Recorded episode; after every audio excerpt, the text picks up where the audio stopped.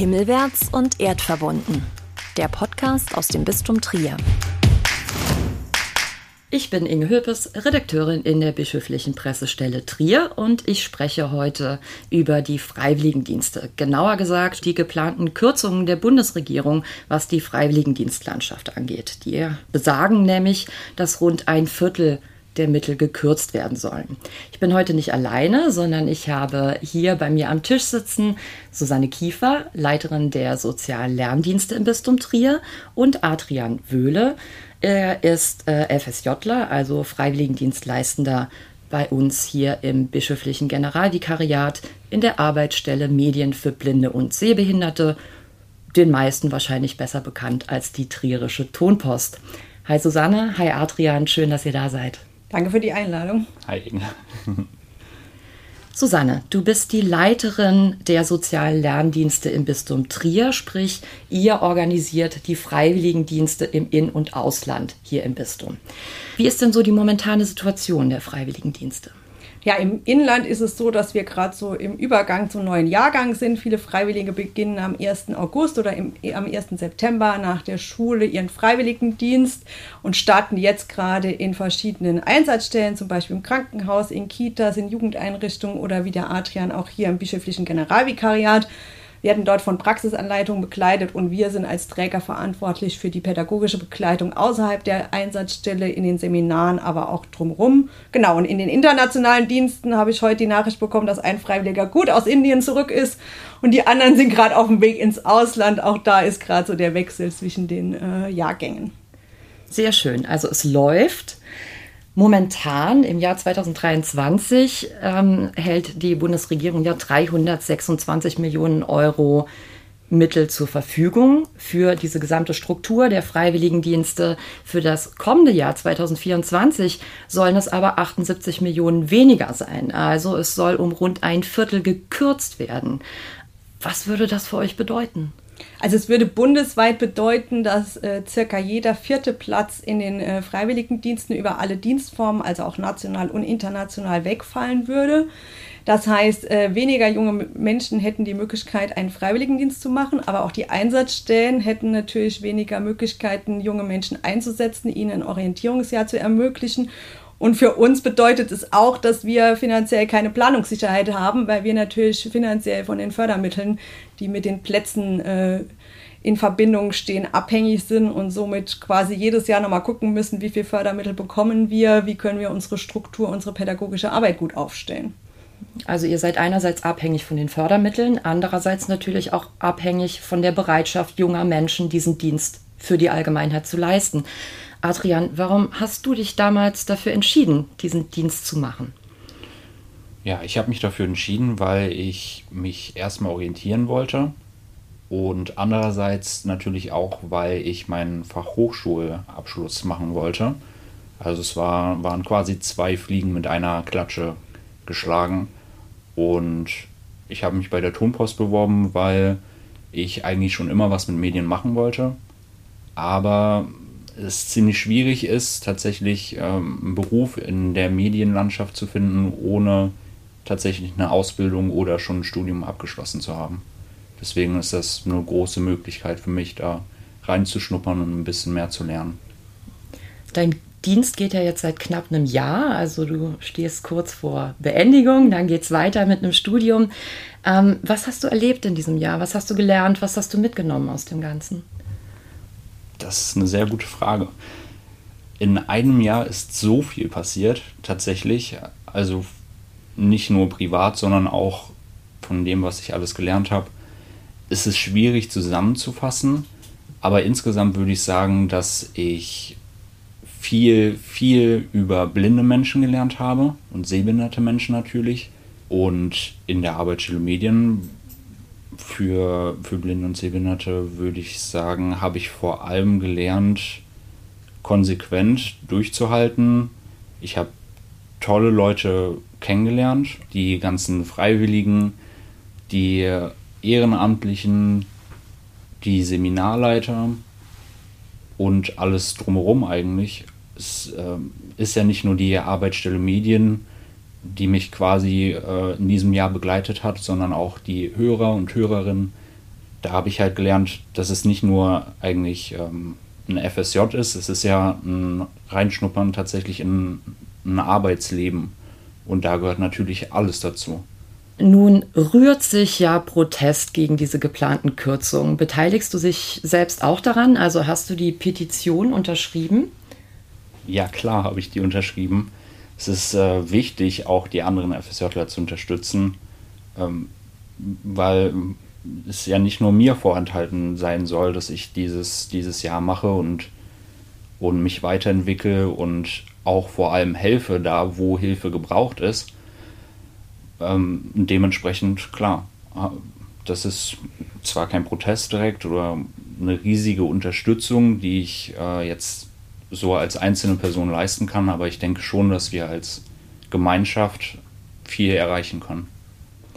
Also der Protest wurde ja organisiert von einer äh, Freiwilligendienstleistenden äh, von Marie Beinen, die selber ein FSJ in einem Krankenhaus macht momentan. Das ist also der eine Teil dieser Proteste, der von den Freiwilligendienstleistenden selbst kommt. Wie, Susanne, beteiligt ihr euch jetzt als, sage ich mal, übergeordnete Institution, die die Strukturen verwalten? Äh, wie beteiligt ihr euch jetzt an dem Prozess? Also wir haben einerseits die Freiwilligen, die bei uns im Dienst waren, in, im Zeitraum der Petition einfach aufgerufen, äh, sich zu beteiligen, in den Seminargruppen das auch nochmal kommuniziert. Wir haben unsere Einsatzstellen aufmerksam gemacht, aber auch in unseren Netzwerken ähm, einfach Unterschriften gesammelt. Es sind ja insgesamt über 100.000 Unterschriften deutschlandweit zustande gekommen. Das heißt 50.000 mehr, als eigentlich gebraucht werden. Und wir haben äh, jetzt auch nach der Petition im Zusammenhang mit den Haushaltskürzungen schon äh, Gespräche mit Bundestagsabgeordneten geführt und sind über die Landes- äh, und Bundesnetzwerke. Auch da gehen wir gezielt auf äh, Abgeordnete zu und machen sie aufmerksam, weil jetzt die Sommerpause dafür genutzt werden muss, quasi die Verhandlungen im September, die parallel zu dem Petitionsverfahren ja läuft, äh, zu beeinflussen. Hm, wie ist da deine Prognose? Also wird das auch gehört, eure Einwände? Es wird äh, gehört. Es ist auch immer noch mal interessant, dass es Bundestagsabgeordnete dann äh, aufmerksam macht, dass sie ja selber mal einen Freiwilligendienst gemacht haben. Aber natürlich ist es so, dass Bundestagsabgeordnete ähm, erstmal ein offenes Ohr haben, aber die geben dir natürlich kein Versprechen. Die, äh, die geben dir eine Rückmeldung, dass sie sich dafür einsetzen äh, werden. Und wir versuchen eben durch persönliche Erzählungen von Freiwilligen einfach auch noch mal so nicht nur auf der theoretischen äh, Zahlenebene zu argumentieren, sondern aus den Erfahrungen, die junge Menschen einfach mitbringen, wenn sie den Dienst gemacht haben, für ihr Leben und nicht nur für das eine Jahr, sondern langfristig. Mhm. Wenn man sich ähm, die Presselandschaft, äh, die Veröffentlichungen in den letzten Wochen und Monaten ein bisschen anschaut, mutet es natürlich seltsam an, dass man einerseits nun diese Kürzungen vorschlägt, aber andererseits ja darüber debattiert, ob man nicht einen verpflichtenden sozialen Dienst für junge Leute einführen soll. Wie passt das zusammen aus deiner Sicht? Ja, es passt gar nicht zusammen, aber es ist auch ein äh, wiederkehrendes Thema mit dem Pflichtdienst. Also so ein bisschen auch eine Sommerlochdebatte, die immer wieder aufkommt. Ähm, einerseits argumentieren wir dagegen, dass nicht nur die jungen Menschen bei der Pflichtdienstdebatte in den Blick genommen werden, sondern ist die Frage der, äh, des Engagements für die Gesellschaft nicht eine Thematik der jungen Leute sein sollte. Und es gibt eben äh, über 100.000 junge Menschen, die das freiwillig machen, die einen Freiwilligendienst machen, aus einer Eigenmotivation und nicht aus einer von außen gesetzten Motivation. Das ist das eine. Und das andere ist, ähm, dass die Umsetzung eines Pflichtdienstes äh, so strukturell aktuell gar nicht möglich wäre, weil dann über 500.000 junge Menschen in einem Dienst wären und im Grunde genommen die Einsatzplätze gar nicht da sind, beziehungsweise die Strukturen auch bei den Trägern nicht da sind. Das heißt, wenn man jetzt eine Kürzung der Haushaltsmittel vornimmt, gehen ja die Strukturen zurück. Wenn man dann einen Pflichtdienst einführen will, hat man die Strukturen gar nicht mehr, um das zu machen. Und es ist, glaube ich, die Motivation für einen Freiwilligendienst sollte aus dem jungen oder auch älteren Menschen kommen und nicht aus einer äußeren, äh, aus einem äußeren Zwang und Wertschätzung und Engagement äh, sind keine von außen gesetzten äh, Themen aus unserer Sicht. Mhm. Die InitiatorInnen der Petition monieren ja auch, dass ähm, der momentane Zustand der Freiwilligendienste ja auch eigentlich unterfinanziert ist. Also man müsste eher noch mehr Geld hineinstecken, um diese über Jahrzehnte hinweg gewachsenen Strukturen zu erhalten und zu verbessern. Ähm, würde ich Adrian vielleicht an dich auch mal noch kurz die Frage stellen. Als Freiwilligendienstleistender, wie kommt man denn da überhaupt über die Runden? Also ich habe tatsächlich das Privileg, bei meiner Familie zu leben. Und ich denke, ohne die würde ich das auch gar nicht schaffen. Klar, man könnte es irgendwie über die Runden schaffen, wenn man sich eine WG sucht, aber es würde schon sehr, sehr knapp werden. Hm, vielleicht nochmal, um kurz klarzumachen, denn die Freiwilligendienstleistenden bekommen ein Taschengeld in Höhe von 350 Euro bei uns. Also mhm. Plus gegebenenfalls äh, Unterstützung in den Fahrtkosten, jetzt genau. mit dem 49-Euro-Ticket. Ähm, genau, bei der 350 Euro Taschengeld oder auch Reisekosten, wenn es um einen Auslandsdienst geht oder so oder Sprachkurse, ne, finanziert er ja auch unter anderem. Also ich sehe das ähm, da schon als problematisch an, weil durch dieses kleine Taschengeld erwachsene Menschen, und das sind sie ja, ne, diese jungen Freiwilligendienstleistenden, ähm, damit natürlich nicht ihren Lebensunterhalt stemmen können. Sprich, ähm, Menschen oder junge Menschen aus einkommensschwachen Familien da gar nicht wirklich die Möglichkeit haben, sich sozial zu engagieren. Was würdet ihr euch wünschen, um das zu verbessern? Also es gibt schon kleine Schritte, die möglich wären. Das äh, ist so das Thema kostenloses ÖPNV-Ticket.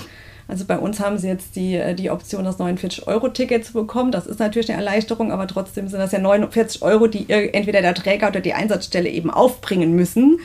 Das andere ist beispielsweise nicht befreit von den Rundfunkgebühren. Das sind auch so Kleinigkeiten. Äh, oder auch die bevorzugte ähm, Zugang zu äh, Studien ist noch nicht flächendeckend eingeführt durch den Freiwilligendienst. Also das sind einerseits monetäre, aber auch in einer anderen Form von Wertschätzung, Anerkennung, Möglichkeiten, Freiwilligendienste zu stärken. Äh, für uns als Träger ist es natürlich so, die Kosten für die Seminararbeit, das heißt Tagungshäuser, Verpflegungskosten, die steigen ja alle durch die Inflation. Unsere Fördermittel steigen aber nicht. Das heißt, wir haben zwar mehr Ausgaben, die wir können, äh, die werden aber nicht äh, auf der anderen Seite kompensiert. Das heißt, das steht gar nicht im Verhältnis ähm, und durch die Kürzung wäre es ja dann nochmal ein Rückschritt eigentlich. Wären da zum Beispiel auch Personalkürzungen oder sowas? Ähm, käme das zur Sprache? Das steht bei uns im Moment nicht im mhm. Raum, aber langfristig ist natürlich die Frage, inwieweit äh, Träger allgemein auch äh, unbefristete Arbeitsverhältnisse eingehen können, wenn sie so abhängig sind von äh, Fördermitteln, die äh, zur Verfügung stehen. Also im Moment ist es bei uns kein Thema, aber ähm, natürlich sind wir auch in der Personalfinanzierung von den Fördermitteln abhängig. Und ihr seid ja auch sehr eng im Austausch mit den jeweiligen Dienststellen, mit den PartnerInnen. Äh, könntest du mir eine Handvoll Beispiele nennen, wo junge Freiwilligendienstleistende äh, ihren Dienst leisten bei uns hier im Bistum Trier? Und was das dann auch bedeuten würde, wenn dieses äh, Viertel wegfallen würde. Also es gibt äh, bei uns im Bistum zum Beispiel zahlreiche äh, Häuser der offenen Tür für Kinder- und Jugendpastoral oder Fachstellen für Kinder- und Jugendpastoral, wo junge Leute ihren Dienst machen, die einfach auch das äh, pädagogische Personal da stärken und unterstützen und natürlich auch durch ihre eigene Lebenssituation sehr nah dran sind an den jungen Menschen. Äh, das ist ein Beispiel oder auch in, äh, in Krankenhäusern. Also wir haben auch bei den Barmherzigen Brüdern im Mutterhaus zahlreiche Freiwillige, die dort ihren Dienst machen, die einerseits eine Unterstützung sind für die äh, Fachkräfte, weil sie sind ja nur eine Unterstützungskraft, sie ja, dürfen ja keinen Arbeitsplatz ersetzen. Aber wir erleben das auch immer wieder, ähm, dass die Einsatzstellen einfach sagen, das ist eine ganz wertvolle äh, Zeit gemeinsam mit den Freiwilligen, um zu gucken, ob sie auch Interesse haben, den Beruf später zu erlernen um von Seiten der Einsatzstelle, aber auch von Seiten der jungen Menschen im Grunde genommen reinzuschnuppern, wie der Adrian das auch er erzählt hat, und dann auch am Schluss zu entscheiden, bewerbe ich mich auf dem Ausbildungsplatz und die Einsatzstelle hat einfach auch nochmal einen anderen Blick drauf. Und es gibt gerade im Pflegebereich viele, die einen Großteil ihrer Freiwilligen übernehmen in eine äh, Ausbildung. Und das ist ja auch eine Werbung, gerade in, sag ich mal, in dem Bereich Krankenhaus, Altenpflege, Kita, um junge Menschen für diese Berufe zu äh, motivieren. Wie geht es jetzt konkret weiter? Also wir haben jetzt erstmal Sommerpause. Ne? Die, ähm, der Petitionsausschuss wird erst im September tagen. Ich nehme an, ihr hofft, dass die Petition angenommen wird und gehört wird. Falls nicht, Stehen dann weitere Aktionen an? Ist da schon irgendwas geplant?